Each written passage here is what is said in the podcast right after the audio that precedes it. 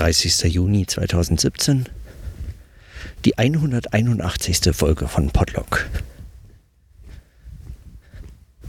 Und ich würde fast sagen, heute eigentlich das auf dem Holzweg Special Feature. Vielleicht sogar. Denn ich bin gerade unterwegs auf dem Weg durch den Wiesengrund und durch den Wald.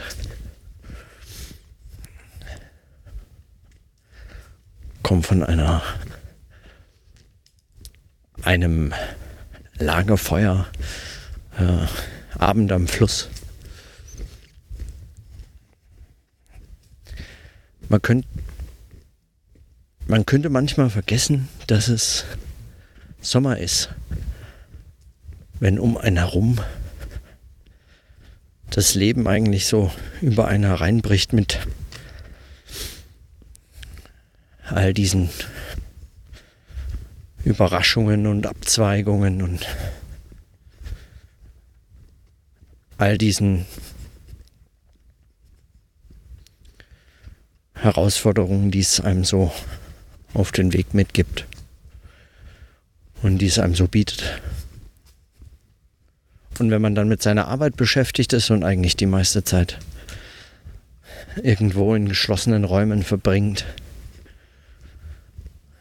und fast schon wirklich so am Rotieren ist, dann kann man das äh, leicht übersehen. Und so ist der Besuch hier in Nürnberg,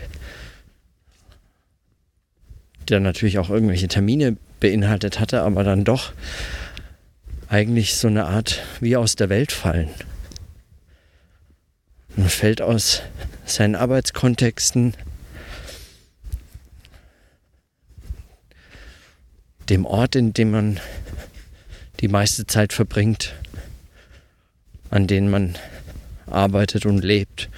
So fällt man einfach raus und ist dann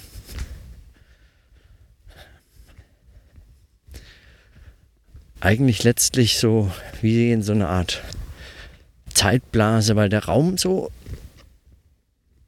im strengen Sinne vermutlich für das, was ich jetzt versuche äh, zu beschreiben, eigentlich wie so eine sekundäre Rolle spielt. Das ist letztlich mehr die Zeit, die dann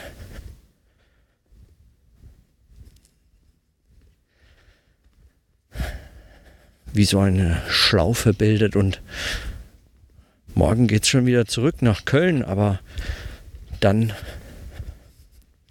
war es eben bereits.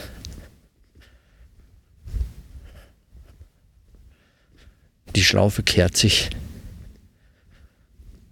wieder zu ihrem Ursprung zurück und es war auch nur praktisch zwei Tage,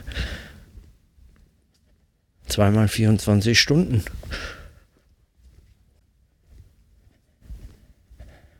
Ich habe mal vor einiger Zeit, und ich weiß nicht mehr, ob ich das im Podlog äh, schon notiert hatte, einen kleinen Text angefangen zu schreiben über so ein ähnliches Phänomen von Zeitschlaufen, die sich, die sich sozusagen die Orte in so einem Art Nichts verschwinden lassen. An dem Phänomen von Ortszeit, den verschiedenen Zeitzonen auf der Welt und der Vorstellung, dass es Zeit gibt, die es nur an bestimmten Orten gibt, nämlich eben die Ortszeit, die von Ort zu Ort sich ändert. Fand ich faszinierend, also schon immer davon unabhängig eigentlich. Bis mir eines Tages auf einer meiner vielen Pendelfahrten von Berlin nach Friedrichshafen, bei der ich immer morgens ganz früh in den Zug eingestiegen bin und dann durch ein noch halb schlafendes Berlin gefahren bin, bei dem ich meistens auch auf der Rückfahrt dann abends in ein schon fast wieder, wobei Berlin das natürlich kein wirklich geeigneter Ort, um eine schlafende Stadt zu beobachten, aber auch da wieder eine fast halb schlafende Stadt vorzufinden war.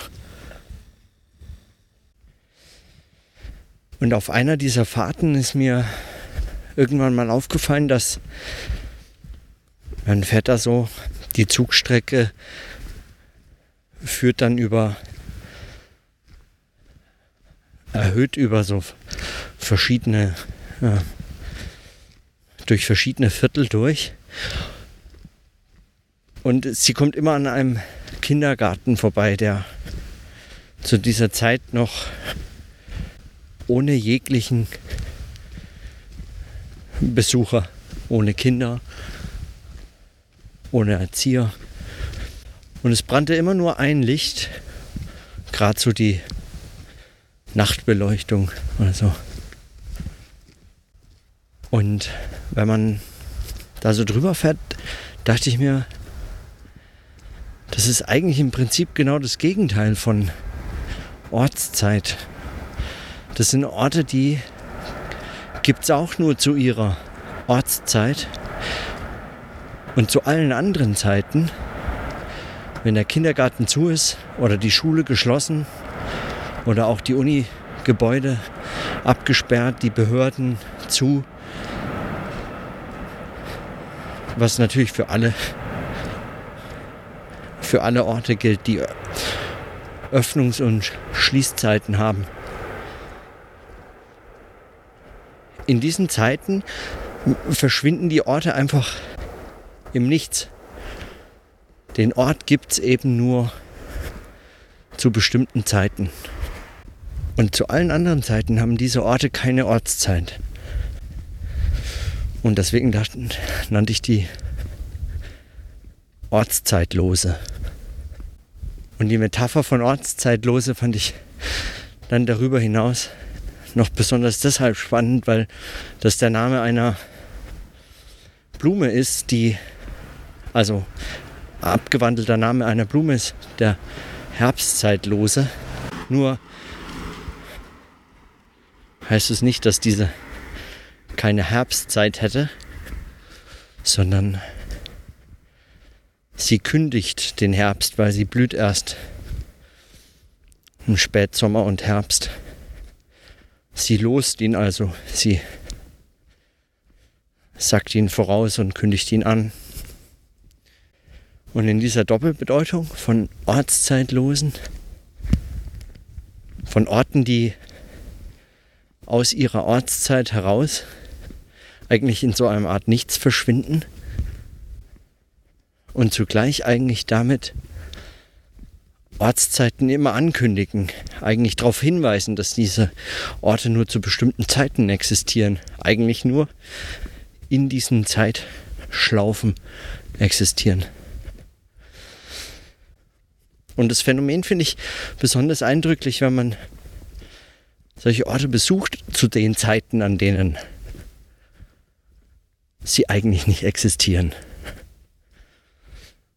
nachts in der Universität ganz alleine. Man hat das Institut für sich oder schon in,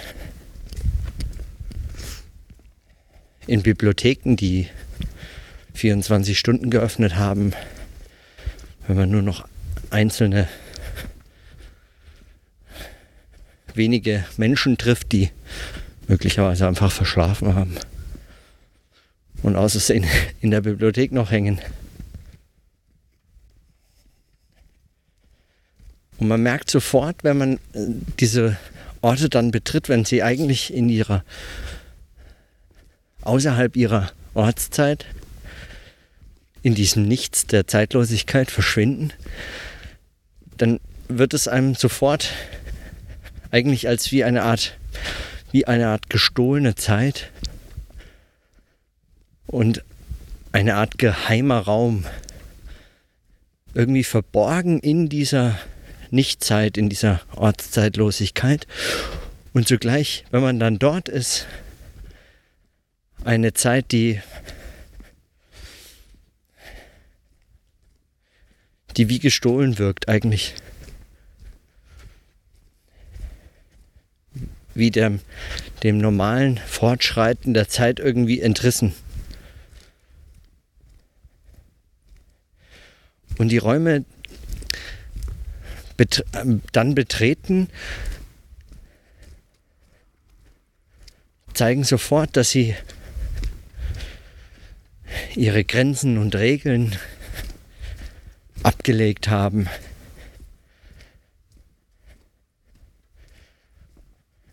Man kann in der Bibliothek dann auch hinter die Theke, ja, oder wenn man da sowieso gearbeitet hat, oder ist nochmal anders deutlich.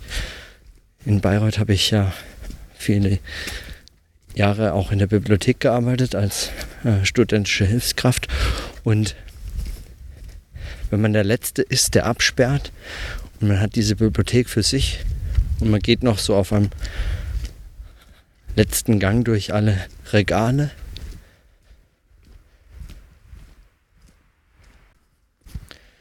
Und gerade wenn ich jetzt hier bin und in dieser irren Schlaufe von ja eigentlich so auch ökonomisch nur wenig sinnvollen Bewegungen von Köln nach Nürnberg und dann sofort nur 48 Stunden später zurück in Köln.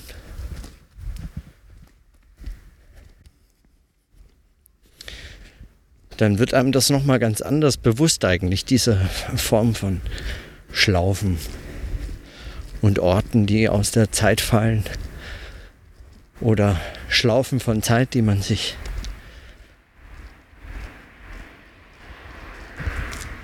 wie rauswindet aus dem einfach dahin fließen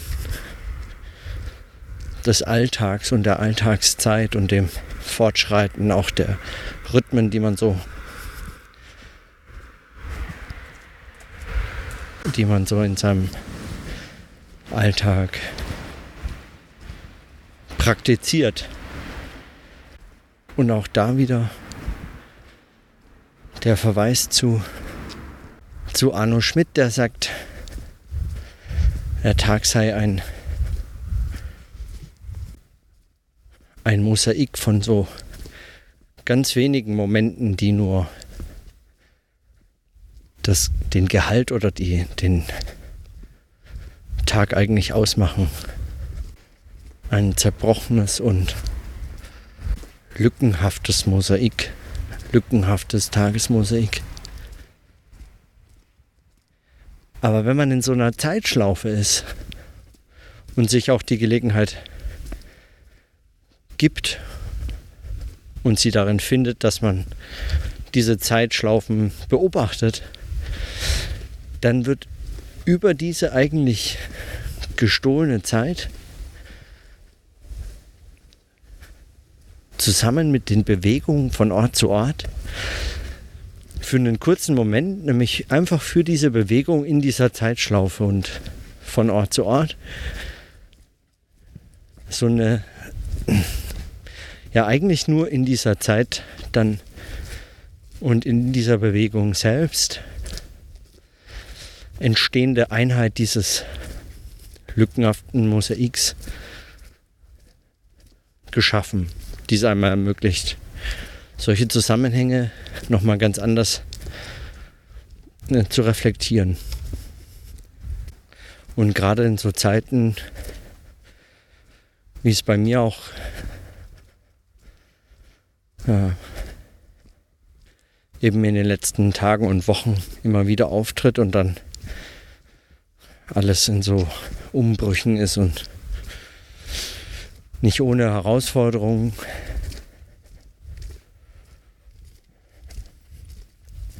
Und nicht ohne Sorgen, die ständig auf unsichere Zukünfte verweisen und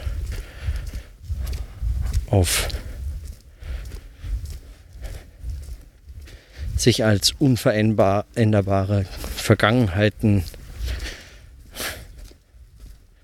darbieten in so getriebenen Gegenwarten von einem zum anderen hangelnd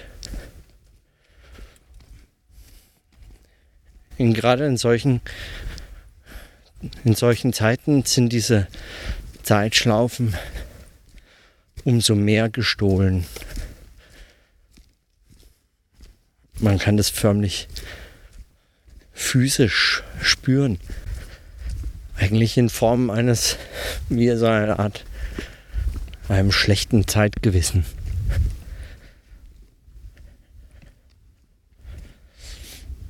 Warum man eigentlich kein schlechtes Raumgewissen hat, frage ich mich.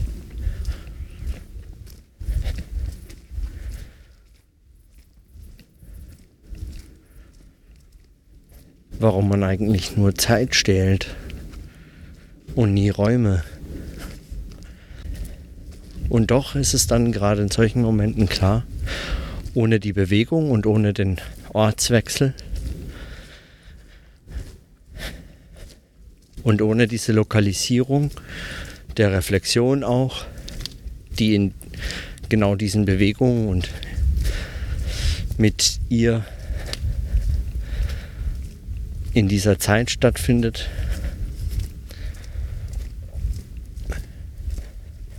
kommen solche Zeitbeobachtungen natürlich überhaupt nicht zustande.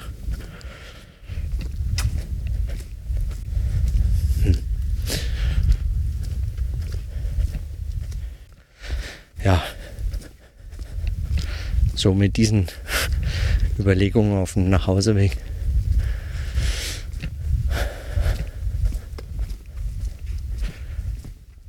schließe ich die Notizen heute. Und äh, kommen wohl wieder erst in Köln zur Aufnahme.